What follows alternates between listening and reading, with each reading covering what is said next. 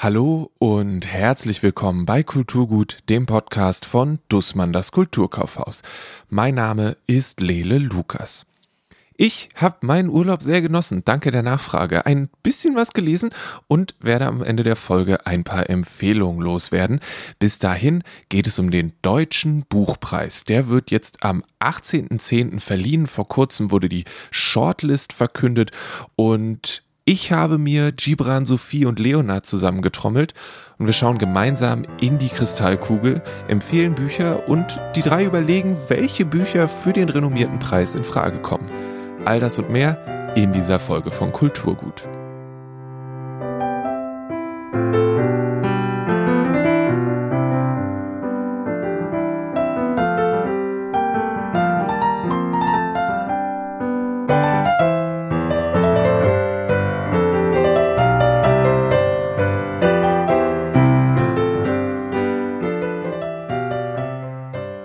Als erstes habe ich mich mit Sophie und Gibran zusammengesetzt. Die beiden arbeiten im Kulturkaufhaus in der Belletristik und haben eine beachtliche Menge der nominierten Bücher gelesen.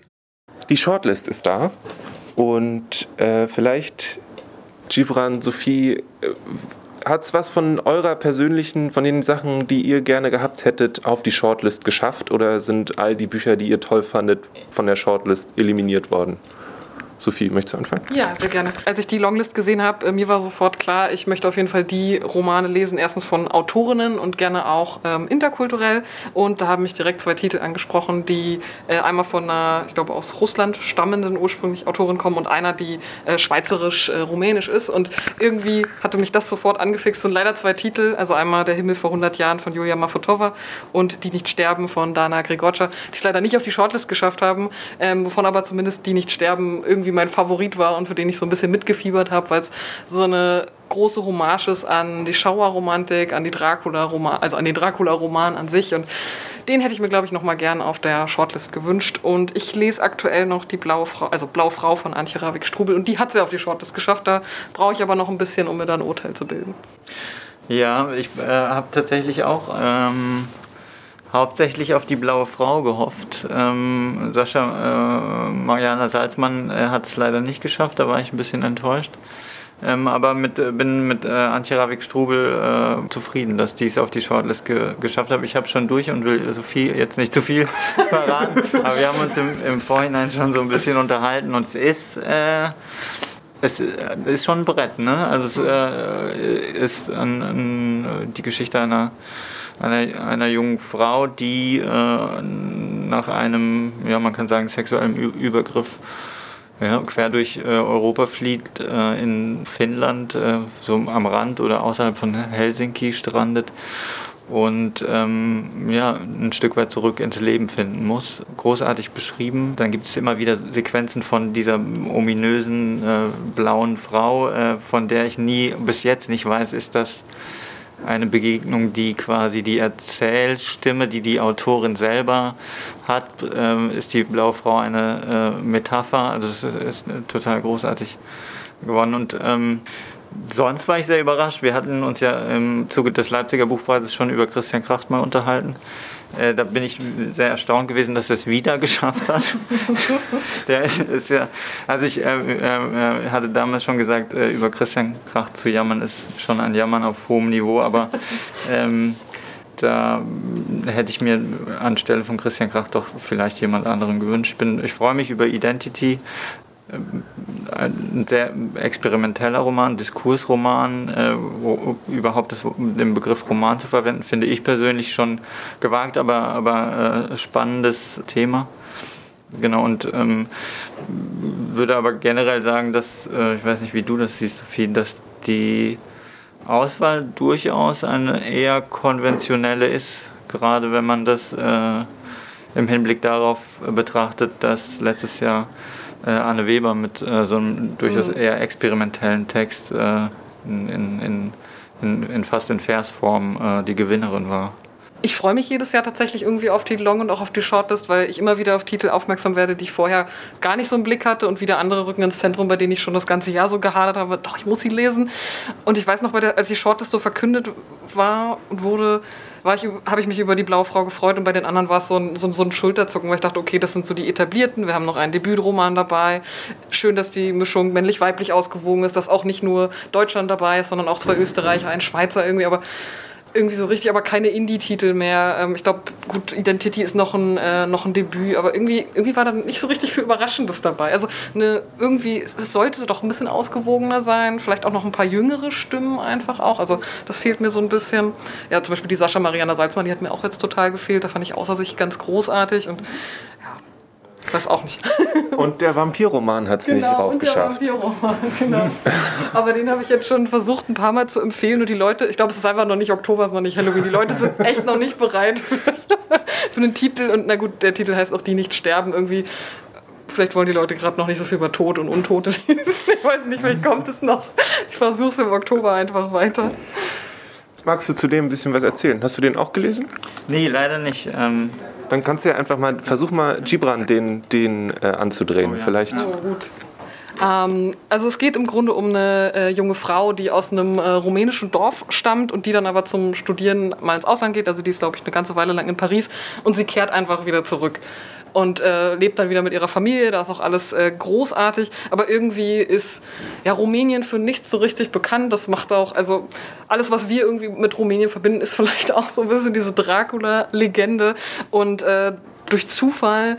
Und äh, da versucht eigentlich auch der Bürgermeister, der auch völlig korrupt ist, schon die ganze Zeit dieses äh, Dorf so ein bisschen touristisch interessanter zu machen. Und dann da passiert im Vorhinein ein Unfall und dann sind sie im Endeffekt bei einer Beerdigung und sie gehen in so eine Krypta rein und da ist auf einmal da ein Grab und da ist ein Mann gepfählt. Und durch Zufall ist es irgendwie das Grab von Graf Dracula und es ist dann auch noch die Familiengruft dieser Protagonistin.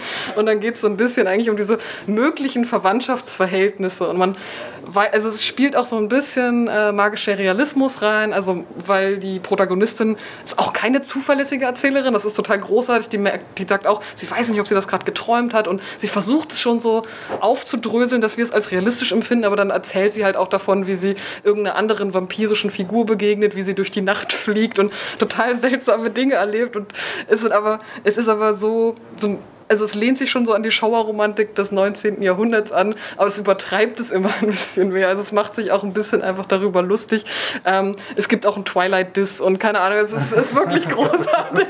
es hat, ja. also es hat, es hat einen ganz, ganz wunderbaren schwarzen Humor, wie ich finde. Ich fand den Einstieg ein bisschen schwierig, weil sehr viel anerzählt wird und habe auch ein bisschen gebraucht, bis in die Geschichte reingekommen, aber ich glaube so ab Seite 70, irgendwie so nach den ersten drei Kapiteln, da war ich dann so voll drin, weil ich dann so dieses Humoristische, was da auch mit reinkommt, dann so richtig aufgenommen hatte. Das war am Anfang was noch so, was erzählt sie mir denn da gerade? So, das war also, ich fand es so ein bisschen Hanebüchen und wusste nicht genau, wohin es geht, aber dann nahm es so seine Fahrt auf und es, wirklich jede Figur, die da in diesem Dorf auftaucht, die haben alle so ihre eigenen Schrullen auch. Also, da wurde es dann wunderbarer und spätestens als man dann merkt, okay, passieren langsam fantastische Sachen, da merkt man schon, okay, wir können es nicht auf alles verlassen, was die Protagonistin erzählt. Und also ich fand den, ich glaube auch das Ende hätte noch ein bisschen ausgewogener sein können, aber insgesamt war es für mich ein sehr guter Roman. Wird anhand äh, des Mythos, äh, oder würdest du sagen, an, dass anhand des Mythos irgendetwas Zeitgeschichtliches äh, oh ja. verhandelt wird? Äh? Oh ja, stimmt. Also es geht ganz, ganz stark auch noch um äh, rumänische Geschichte der Gegenwart und auch noch so, ich glaube, so Post-Sowjet-Zeit und sowas wird mit angesprochen. Ich kannte mich tatsächlich mit äh, rumänischer Geschichte bisher gar nicht auf, deswegen kam da für mich sehr viel Neues rein. Und äh, im Zuge dieses Dracula-Grabfundes ähm, wird dann auch diese ganze Geschichte von Vlad dem Fehler aufgemacht und wie der eigentlich regiert hat und dass sich also es wird zumindest das Bild vermittelt, dass einige Rumäninnen und Rumänen sich quasi wieder so einen starken Herrscher wünschen, der einfach durchgreift. Also wollen vielleicht nicht direkt, dass Leute gefehlt werden, aber dass es wieder irgendwie eine starke Justiz gibt und dass durchgegriffen wird, dass weniger Korruption herrscht. Also man merkt schon an dem, also der Bürgermeister, der dieses Dorf da beherrscht, der ist auch nur auf Profit aus und versucht, also es wird dann auch wie so ein Dracula, ähm, wie heißt das, so ein Vergnügungspark da aufgemacht. Also es nimmt völlig absurde Züge einfach an, dass man denkt, das kann man doch keinem Menschen verkaufen. Aber das, also diese, die Touristen Touristen, die dann auch kommen, die, die reagieren halt auch völlig bescheuert Es ist ein ganz, ganz wilder Ritt irgendwie. Also durch sowohl das äh, moderne Rumänien als auch das Rumänien des, ich weiß nicht, 14., 15. Jahrhunderts. Du hast schon beim Twilight-Dings gesagt, dass du ja. dabei bist, deswegen frage ich jetzt nicht nochmal nach. Ähm, Gibt es was für dich, Gibran, was, was ganz besonders hervorsticht? Also wir haben, wir haben jetzt eben schon über die, die blaue Frau haben wir schon gesprochen. Mhm. Ähm, von den anderen Sachen, hatten, du hast auch schon gesagt, wir haben mal über Eurotrash gesprochen, dass es nicht so ganz deine Erwartung erfüllt hat. Ähm, aber gibt es noch was, was für dich hervorsticht aus der Shortlist oder aus der Longlist?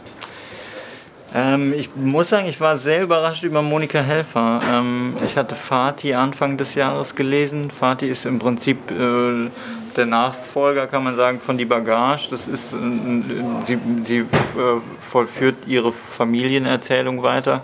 Die Bagage war so ein, so ein, so ein, ein erstes Kennenlernen und jetzt äh, wird es konkret und sie beschreibt oder sie nähert sich äh, in Suchbewegungen äh, dem Leben ihres Vaters an, nie ohne äh, auch die Beziehung zu ihrem Vater äh, zu vernachlässigen.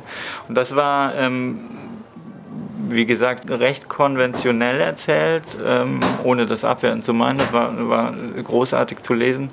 Ähm, der Vater ein Kriegsversehrter, der ähm, ein absoluter Büchernah ist und äh, äh, eine, eine eine Bibliothek betreut, ähm, sich tatsächlich äh, im Laufe dieser äh, Arbeit auch in etwas verstrickt. Äh, äh da darf man nicht zu so viel verraten. Dass eventuell ähm, oder dass ihm persönlich äh, tatsächlich so zusetzt, dass er äh, fürchtet, da zur Rechenschaft gezogen zu werden. Also ein sehr spannendes Buch. Ähm, ganz toll die Art und Weise, wie sie sich ihm nähert. Also sie tut es äh, in, in, natürlich in Rückblicken, aber zieht eben auch, und das ist das Schöne, gerade wenn man auch die Bagage gelesen hat, ähm, die, die, anderen Familienmitglieder, ihre, äh, ihren Bruder beispielsweise zu Rate lässt, diese verschiedenen Perspektiven, die sich tatsächlich in Teilen ähm, brachial voneinander unterscheiden, äh, wie der Bruder äh, Situation mit dem Vater erlebt hat und sie ähm, aufeinanderprallen. Und das, das, war, das war großartig. Noch eine kurze Zwischenfrage. Muss ich das Vorgängerbuch zu Fatih gelesen haben, um aus Fatih also um das volle Ding zu haben oder kann ich auch direkt da einsteigen? Ich habe es umgekehrt. Ich habe erst Fatih gelesen, weil Bagage hatte ich damals verpasst, wirkte so ein bisschen Oh, ich dachte so vom Thema her altbacken, ich dachte schon wieder so eine Familiengeschichte, äh, deutsche Nachkriegszeit ähm, und äh, habe es deswegen so ein bisschen ignoriert, habe dann Fatih gelesen und war ganz begeistert und habe dann die Bagage gelesen. Und das war ist auch eine tolle Reihenfolge, ich äh, kann die nur empfehlen tatsächlich, weil man so vom, vom, vom Einzelfall dann eher so äh, ins System Familie äh, reinkommt. Es ist umgekehrt, äh, äh, meine Kollegin Christine erzählt aber auch schön, weil man äh, eben die Protagonisten, die in Fatih dann vorkommen, schon ganz gut kennt und äh, die eine oder andere Sache durchaus nochmal anders versteht, wenn man äh, die Bagage vorher gelesen hat. Ähm, es ist wie so ein bisschen, wenn man jetzt äh, Eurotrash nimmt, ähm, wenn man den Gestrein nimmt, letztlich wenn man Identity nimmt, auch den, den Thomas Kunst mit Sanjoa Klinken auch, äh, das sind alles Bücher, hatte ich gedacht, äh, in dem so ein bisschen das Thema Herkunft verhandelt wird, ähm, wenn nicht sogar so das Thema Zugehörigkeit. Und Monika Helfer tut das ähm, ja eben so äh, am konkretesten Fall äh, und fragt letzten Endes äh, äh, stellvertretend für ihren Vater, ähm, wie funktioniert es nach, nach so einem Krieg, äh, nochmal noch mal Halt zu finden in einer Gesellschaft? Ähm, wie hat das aber auch für mich, was hat dieser Krieg äh, auch für, für mich als Tochter für eine Bedeutung?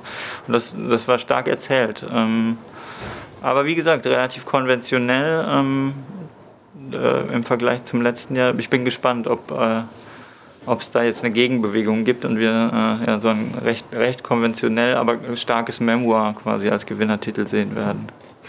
Hast du das gelesen? Was meinst du? Den Pfad? Nee, ich bin tatsächlich von der, bei der Shortlist noch gar nicht vorangekommen. Irgendwie habe ich die letzten zwei Wochen nicht so viel gelesen, wie ich wollte. ich glaube, du hast, Entschuldigung, du hast eine, du musst dir keine Sorgen machen. Das ist alles. es ist entschuldigt. Nee, ich weiß noch, als die, als die Longlist rauskam, da war ich auch so voll motiviert und dann so, boah, ich lese mindestens vier oder fünf Titel, das jetzt einfach durch. Äh, andere Vorkommnisse so ein bisschen eingebrochen, aber ich mag es auch so im Nachhinein immer noch Titel zu lesen. Also das mache ich auch jedes Jahr, dass ich dann gucke, okay, wer hat gewonnen, interessiert mich das? Meistens nicht, also auch. ich glaube, es gibt nur wenige Ausnahmen. Also zum Beispiel aus dem letzten Jahr, äh, Annette ein Heldin Epos, habe ich immer noch nicht geschafft, weil ich das immer gerne mit einem anderen Versroman, ich glaube von Anne Cotton, Verband zusammen lesen wollte. Und ich bin einfach zu doof, mir beide Bücher gleichzeitig zu kaufen. Das eine muss ich mir bestellen und dann, ja, ja, ich habe immer Ausreden, Sachen nicht zu lesen, aber. Anne, wie verleihe ich dir gerne? Also ja. die. Ja. ja, sehr gerne. Perfekt. Ja, aber ich bin im Endeffekt jetzt super gespannt auf den Oktober, was es im Endeffekt wird und dann die ganze große Diskussion, die dann losbrandet, warum der Titel es nicht geworden ist, sondern der. Und, genau. Also ich gönn's am ehesten jetzt gerade Frau Strubel irgendwie. Ich fand die auch in Interviews sehr sympathisch. Das ist ja auch eine Potsdamer Autorin, auch eine queere Autorin. Ich glaube, damit kann man, also bei Preisen kann man einfach auch nochmal ein Statement setzen und da ist man, bin ich hier ganz groß dabei. Ähm, eine Sache, die mir gerade aufgefallen ist, es scheint sehr Hansa-spezifisch zu sein. Mhm ist es so üblich und mir fällt das einfach, hier sind drei Stück mhm. auf jeden Fall von denen, die jetzt hier liegen. Ist es normal? Ist es jetzt einfach nur was, was mir als Unwissender auffällt oder gibt's dazu habt ihr dazu Gedanken? Haben die einfach nur ein gutes, gutes Gefühl? Man muss schon sagen, dass Hansa ein gutes Jahr hat. ähm, äh, aber es ist tatsächlich äh, eher unüblich. Also dreimal Hansa, also dreimal ein Verlag ist schon viel. Ähm, Kam aber schon vor. 2018 oder 2000, ja doch, 2018 war es, glaube ich, Surkamp dreimal. Surkamp, mhm. stimmt, ja. Da war wieder Stefan Thome, die Sascha Marianne Salzmann und noch irgendein Titel. Das ist mir damals auch schon aufgefallen. Ich dachte, ja. die können doch nicht nur einen Verlag so ja. in, die Shortlist reinhauen, aber sie können, sie können es, sie können alles. Ich kann mir, auch, ich kann mir tatsächlich auch gut vorstellen, äh, dass das äh, für Jury-Diskussionen sorgt jedes Mal, äh, mhm. dass da irgendwann im Nachhinein nochmal jemand drauf guckt und sagt, oh, dreimal Hansa, müssen wir jetzt überlegen. Ähm, aber es wäre eine interessante Diskussion. Ich kann mir auch gut vorstellen, gerade ähm, wenn man die, so die paritätische Verteilung äh, ähm, der Long- und der Shortlist immer anschaut, dass durchaus auch im Nachhinein eben über Geschlecht, äh, Geschlechtsverteilung äh, diskutiert wird, so auch äh, über Verlage. Aber es ist tatsächlich ähm, eher nicht die Regel.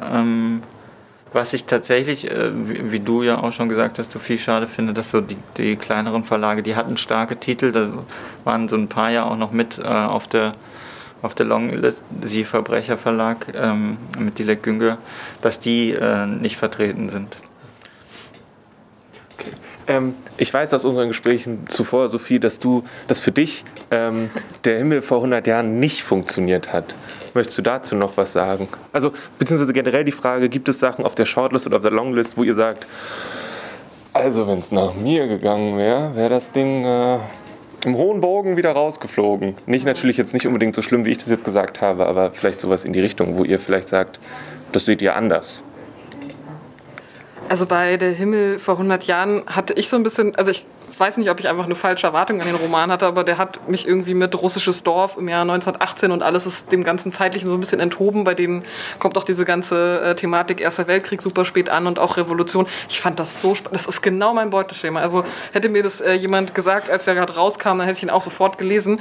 Aber irgendwie war ich, glaube ich, als ich das Buch gelesen habe, in so einer richtig klassischen Romanstimmung. Also ich hätte gern so einen von vorne bis hinten durchkomponierten Roman gelesen. Und äh, ich glaube, Frau Mafotova mit ihrem Debüt, die wagt so ein bisschen was anderes. Also sie hat so eine ganz besondere Erzählfigur auch, die, ich glaube, mit ganz oft so eine ähm, vierte Wand auch einbricht, sich ganz oft an den Leser wendet. Und das, ich hatte das Gefühl, dieser Text wird nie ein Roman und es, es sind so ganz viele Episoden, die auch chronologisch erzählt sind, aber es wurde für mich nie irgendwie so eine so ein, so ein Gesamtes, also was ich so erschließen konnte, sondern es ging immer um, die Figur macht das und die macht das und die findet das seltsam. Es wird super viel angedeutet, es wird nichts auserzählt und man hat die ganze Zeit das Gefühl, geht die Story jetzt los? Geht sie los? Geht sie los? Nein, und sie ging bis zum Ende nicht los und dann war sie einfach vorbei. Und irgendwie, ich weiß nicht, vielleicht habe ich auch so ein bisschen zu sehr gerade noch so in Dostoevsky-Tschechow-Stimmung gehangen, die halt sehr, sehr normale zusammenhängende Erzählungen und Romane schreiben, aber irgendwie hat mich das zu der Zeit nicht erreicht, während eine Freundin von mir, die das gelesen hat, die war einfach von der Sprache so überwältigt, dass sie meint hat, nee, das ist eines der besten Bücher, die sie dieses Jahr gelesen hat. Nicht so,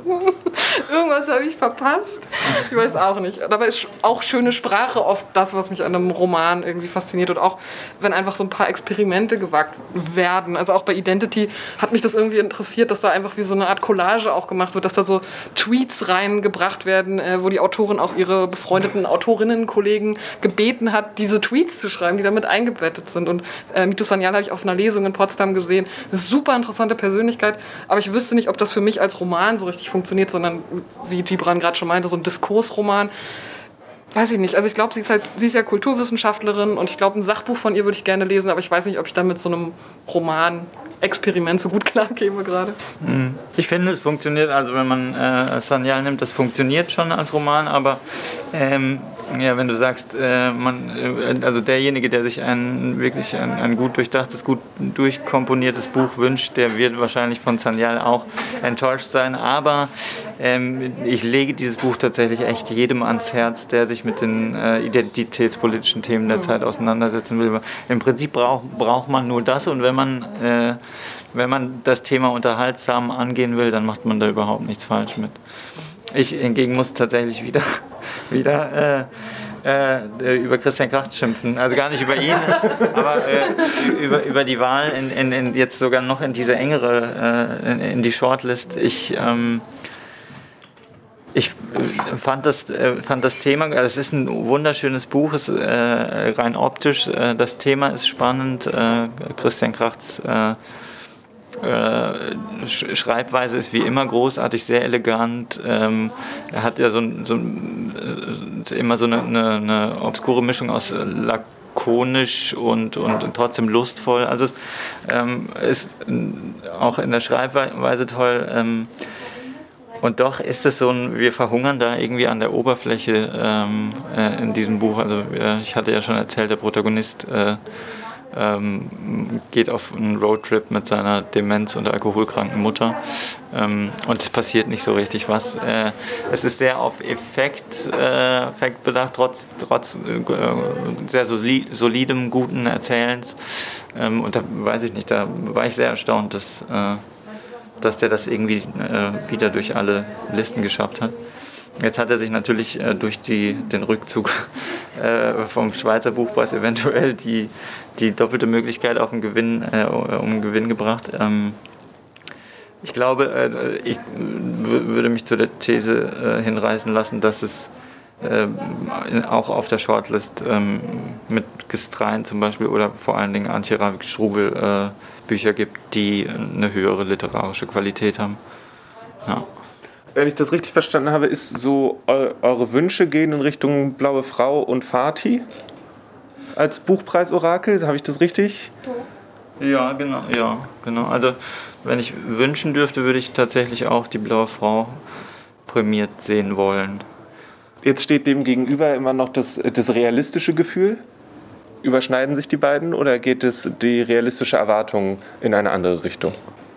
Ja, ich denke ja beim, also beim, beim Deutschen Buchpreis immer auch ein bisschen daran, dass der, der Börsenverein des deutschen Buchhandels den, äh, den äh, letztlich ausrichtet und äh, man, hier und da ist er immer so ein bisschen als Händlerpreis verschrien und ich kann mir gut vorstellen, dass in gewissen Teilen durchaus auch äh, der Aspekt der Verkäuflichkeit ähm, mit hineinkommt und dann hätte man natürlich äh, Titel wie, wie, äh, wie Eurotrash oder Der zweite Jakob von Norbert Strein eher vorne. Mutig fände ich Identity, auch verdient, würde ich, würd ich sagen. Ähm, äh, ich würde,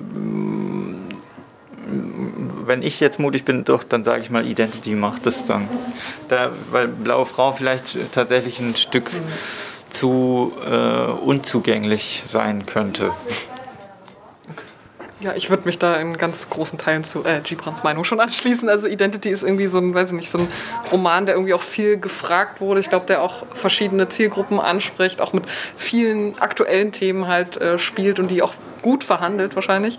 Äh, deswegen, ich tippe ganz groß auf Identity. Wünsche mir aber die blaue Frau. okay, cool. Ist euch ist zum Deutschen Probepreis noch irgendwas wichtig? Ich meine, ich gehe davon aus, so gut es uns möglich ist, sind die auf dem Tisch unten in der Mall, mhm. alle immer da. Natürlich ist am Tag der Tage das immer so ein, ein Blitzhandeln ob und wie viele dann danach da sind. Mhm. Aber ich würde behaupten, äh, ihr gebt euer Bestes. Sehe ich das richtig? Ja. Ja, ich habe eine Schulung am 18. Äh, und werde danach nochmal ins Kulturkaufhaus fahren, um äh, mit heißen Fingern am Computer zu sitzen und äh, zu schauen, dass, ich da, dass wir dann tatsächlich vom, vom Gewinnertitel genügend da haben. Aber wir, also, wir haben tatsächlich drumherum so eine starke Short- und Longlist auch, dass, dass man zur Not auch ganz gut ausweichen kann. Aber ja, es ist tatsächlich immer jetzt auch, jetzt bald kommt der Nobelpreis, das sind immer die spannenden Tage. Stimmt, der Booker steht auch irgendwann der noch Booker. Prize, Ja. genau, ja. Also, ich denke, das ist inzwischen in diversen Folgen Kulturgut rausgekommen. Ähm, moderne deutsche Literatur ist nicht sofort mein Steckenpferd, aber dieses Vampirbuch, ne? Das hat auf jeden Fall mein Interesse geweckt. Die anderen Sachen klingen auch unglaublich gut. Wir werden sehen. Sollte es euch ähnlich gehen, dann findet ihr Links zu den Büchern in den Shownotes und unter kulturgut.podigy.io. Nach dem Gespräch mit Sophie und Gibran habe ich mich noch mit Leonard zusammengesetzt. Der sieht den Kracht zum Beispiel ein kleines bisschen anders. Was waren deine Gedanken, als du die Shortlist für den Deutschen Buchpreis gesehen hast, Leonard? Überraschung über den ähm, über die überdeutliche Präsenz des, äh, von den Titeln des Hansa Verlages in diesem Jahr. Es wird ja immer so nach Ausgewogenheit auch geguckt. Also Qualität ist das wichtigste Kriterium, würde ich mal sagen irgendwie, aber Quantität, gewisse Kriterien zu gleichen Teilen, Männer, Frauen, ähm, Berücksichtigung von Schweizer und österreichischen Autoren wird beachtet und eigentlich auch die Verlagsausgewogenheit hat der Hansa Verlag diese Jury, die das in diesem Jahr gemacht hat, offenbar sehr überzeugt mit den Titeln. Und wie fühlst du dich mit der Shortlist? Sind die Titel, für die du gehofft hast, mit dabei? Ähm, wurdest du persönlich geschmäht? Wie, wie stehst du zu den Titeln verlagsunabhängig? Ich bin schon ein bisschen enttäuscht gewesen, als die Longlist kam, weil ich da schon Titel drauf vermisst habe, die ich anderen Titeln vorgezogen hätte. Bei 20 Titeln ist die Auswahl ja auch groß gewesen. Jetzt bei den übrig gebliebenen sechs bin ich irgendwie dieses Jahr nochmal enttäuscht worden, weil auch da wieder einer meiner Favoriten, nämlich Im Menschen muss alles herrlich sein von Sascha Mariana Salzmann, es auch nicht mehr drauf geschafft hat. Ähm, und es andere Titel drauf geschafft haben, die ich gut finde. Ich habe beispielsweise von Monika Helfer Fati auch verschenkt. Ohne Zweifel ein gutes Buch. Aber ich finde, wenn wir berücksichtigen, dass es der wichtigste deutsche Literaturpreis ist, ähm, für ein Einzelbuch, das eben in diesem Jahr erschienen ist und es ja somit in ähnlicher Betrachtung steht zu renommierten Preisen wie dem Prix Goncourt in Frankreich, dem Booker-Preis, dann würde ich sagen, ist das zum Beispiel ein Buch, das den Titel nicht gewinnen sollte, weil ich glaube, das wäre irgendwie nicht konkurrenzfähig im Vergleich. Aber es, ich mag das Buch trotzdem. Wie gesagt, ich habe es auch verschenkt. Nur ob es eben dann mithalten kann, ist so die Frage. Hast du unter den Titeln, die jetzt auf der Shortlist sind, einen Favoriten? Ich habe jetzt nicht alle gelesen. Ich habe außer Fatih ähm, noch Eurotrash von Christian Kracht gelesen, das ich sehr gut fand, dem ich das auch wünschen würde. Über die anderen Titel, die ja stark gehandelt werden, vor allem ähm, Die blaue Frau von Antje Ravik-Strubel und ähm, Identity von Mitu Sanyal, kann ich nicht so viel sagen, weil ich da außer den Leseproben nichts gelesen habe. Und ähm, das eine konnte mich mit der Leseprobe nicht überzeugen. Für mich persönlich andere hat es sehr wohl überzeugt. Ähm, ist ja auch ein Frühjahrstitel gewesen, Identity beispielsweise, schon in der x-ten Auflage auch. Da halte ich mich zurück. Und, ähm, aber vielleicht kannst du mir was nochmal zu dem Titel sagen, von dem du, den du ja vorhin auch erwähnt hast, ähm, von dem du das sehr gewünscht hättest, dass er mit drauf ist. Das ist das zweite, der zweite Roman von äh, Sascha Mariana Salzmann, der einzigen äh, nicht-binären Autorin, die auf der Liste gewesen ist. Ähm, eine Familiengeschichte über mehrere Generationen, ähm, über Frauenfiguren, vier Generationen müssten es sein, ähm, aus der Zeit der Sowjetunion in der Ukraine, im sowjetischen Sommerlager ähm, bis in die heutige Zeit in Berlin. Ähm, so eine richtig schöne breit erzählte epische Geschichte, ähm, wo ich ähm, dann auch schon auf den ersten Seiten mir einiges unterstrichen habe, weil ich die Sätze auch so schön fand und man richtig das nachspüren konnte, diese Sommer, die für die ähm, erste Hauptfigur Lena so wichtig sind, ähm, als kleines Mädchen bei der Großmutter in Sochi mit diesem besonderen Klima, das wurde richtig gut transportiert. Und dann bist du jetzt, verfolgst du das jetzt weiter mit Spannung, bis wirst du am 18. Äh, deine, dein, dein gucken, wer es denn wirklich bekommt, oder bist du jetzt so ein bisschen raus aus der Verfolgung des Buchpreises quasi? Nein, ich werde das auch noch dann weiter verfolgen. Hast du noch andere Titel, die du jetzt, wo sie auf der Liste sind, die du dann neu entdeckt hast und deswegen dir nochmal angeguckt hast? Ich habe, glaube ich, durch die Longlist dann vorher ähm, das Buch von ähm, Künger gelesen. Ihr äh, Vaterbuch, Vater und ich. Ähm, das hatte ich vorher dann aus dem Programm nicht mehr so auf dem Schirm. Das habe ich tatsächlich dadurch entdeckt. Das hat mir auch sehr gut gefallen. Der zweite Vatertitel, der es auf die Liste geschafft hat, neben dem Buch von Monika Helfer. Ja. Ähm, sehr realistisch, lebensnah. Dafür stehen viele von den Büchern aus dem Verbrecherverlag auch. Da konnte man sehr viel nachvollziehen und in dem Falle eben der besondere Fokus auf einer ähm, Beziehung zwischen Tochter und Vater und ähm, erster Einwanderergeneration, ihr Vater aus der Türkei und sie, die ähm, in Deutschland äh, Journalistin ist. Und da geht es viel um das, um das Sprechen und um das Schweigen und um nonverbale Kommunikation auch, die eben auch gelingen kann.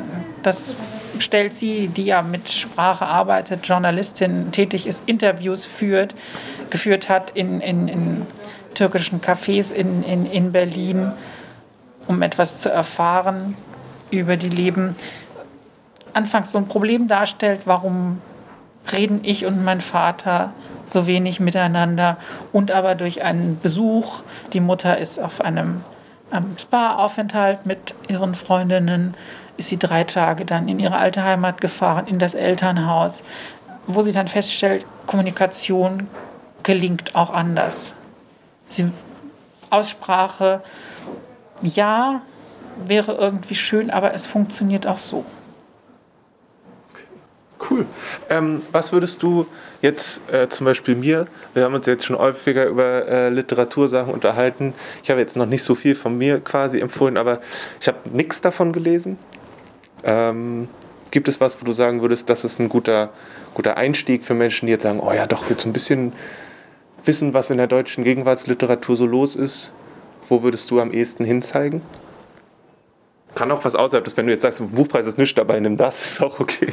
Ich habe doch jetzt drei Titel genannt. Dann sag einen davon. Wenn, naja, aber die sind ja unterschiedlich, oder? Also ich meine, ich, ich weiß, dass zum Beispiel in, Ident in Identity ein ganz, also das habe ich jetzt mitgekriegt, ein ganz andere, eine ganz andere Art Buch ist.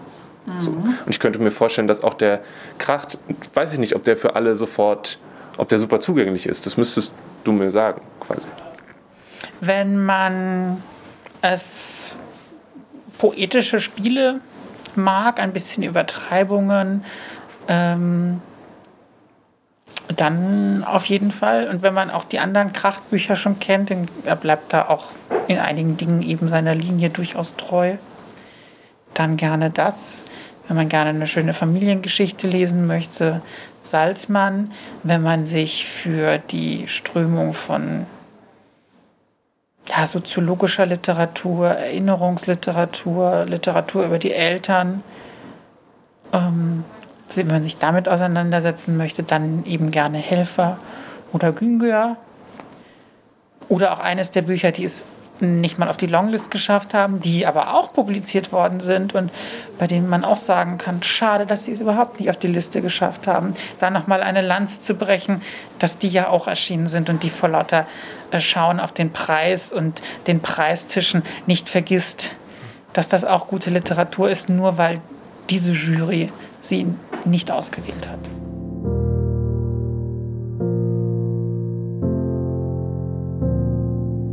Was lernen wir daraus? Die ganze Liste ist stark. Etwas mehr Verlagsvielfalt wäre vielleicht gut gewesen. Und eigentlich ist kein richtiges schwarzes Schaf dabei. Wir haben alle nominierten Bücher auf einem Tisch am Eingang zum Kulturkaufhaus gesammelt. Schaut gerne drauf. Oder lasst euch ein anderes gutes Buch aus diesem Jahr empfehlen. Davon haben wir eine Menge. Die Preisverleihung für den Deutschen Buchpreis ist wie gesagt am 18.10. Und ich bin mir ziemlich sicher, dass Detektor FM wieder Lesungen aus den einzelnen Büchern vorbereitet hat. Das heißt, auf der Website vom Deutschen Buchpreis könnt ihr auch in die einzelnen Bücher reinhören. Natürlich gibt es auch sonst wie jedes Jahr dieses kleine Büchlein, in dem Leseproben drin sind, je nachdem, was für euch besser funktioniert.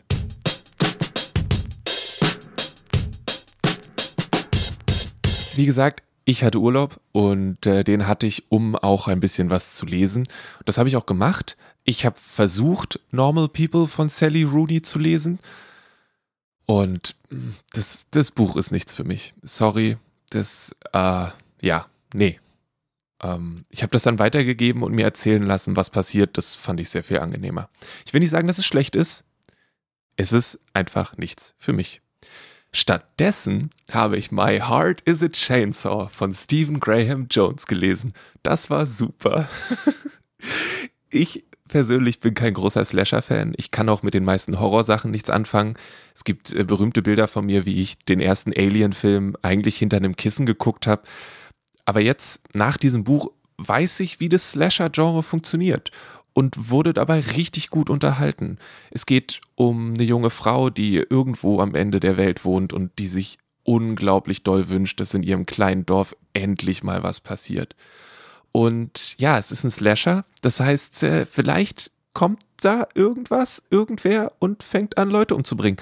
Und vielleicht ist das auch mehr als ein Mensch eigentlich an äh, actiongeladenen Ereignissen fürs Zuhause möchte.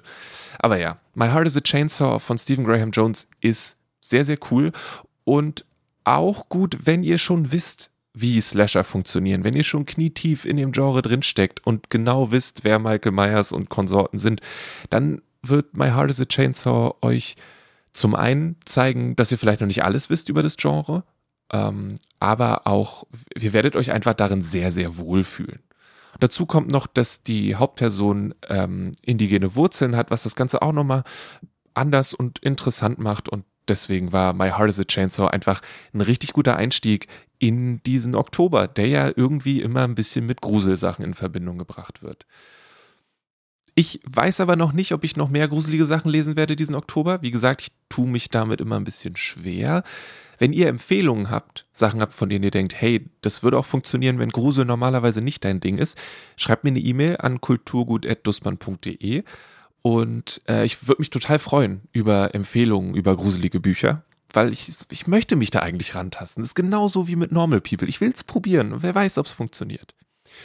Neben My Heart is a Chainsaw habe ich auch noch The Right to Sex von Amia Srinivasan gelesen und möchte das auch absolut empfehlen. Das ist was komplett anderes als das erste Buch eben. Es sind Essays über Feminismus, über Gender, Sexarbeit und zum Beispiel auch das Recht auf Sex, was irgendwie von manchen Teilen des Internets ausgesprochen wird, wo dann Männer sind und sagen, wir werden so schlecht behandelt, wir haben ein Recht, bla bla bla. Ähm, und das Buch war unglaublich erfrischend, die Ideen waren verständlich, klar formuliert und die tritt auch gerne mal auf den Fuß. Und das aber mit einer guten Begründung. Und das war einfach wirklich, wirklich cool, das zu lesen. Und wenn ihr Menschen in eurem Umfeld habt, die gerne sowas lesen, die sich bei Margarete Stokowski und wem auch sonst zu Hause fühlen, dann ist das ein wirklich gutes Geschenk und ich kann euch das nur wärmstens ans Herz legen. Henriette aus dem English Bookshop hat eine sehr gute Empfehlung zum Buch geschrieben. Die findet ihr auf kulturkaufhaus.de. Die fasst das natürlich nochmal viel eloquenter zusammen, als ich das jetzt gemacht habe.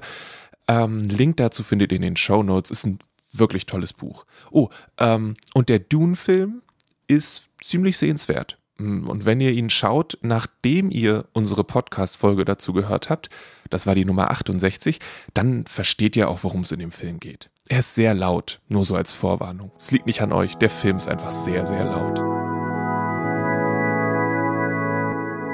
Das war die 69. Folge von Kulturgut. Nice. Dank an Sophie, Gibran und Leonhard für die Empfehlung.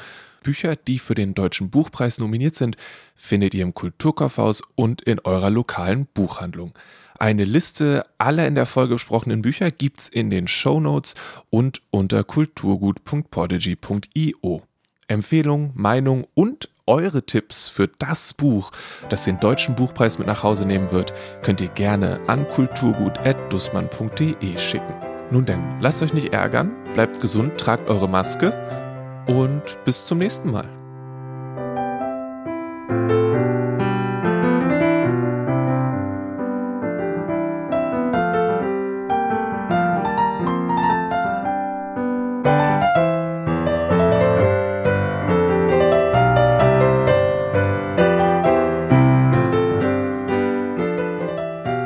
Kulturgut wird von Lele Lukas moderiert und produziert. Das Logo ist von Rahel Süßkind und das Kulturgut-Thema hat Paul Hankinson komponiert.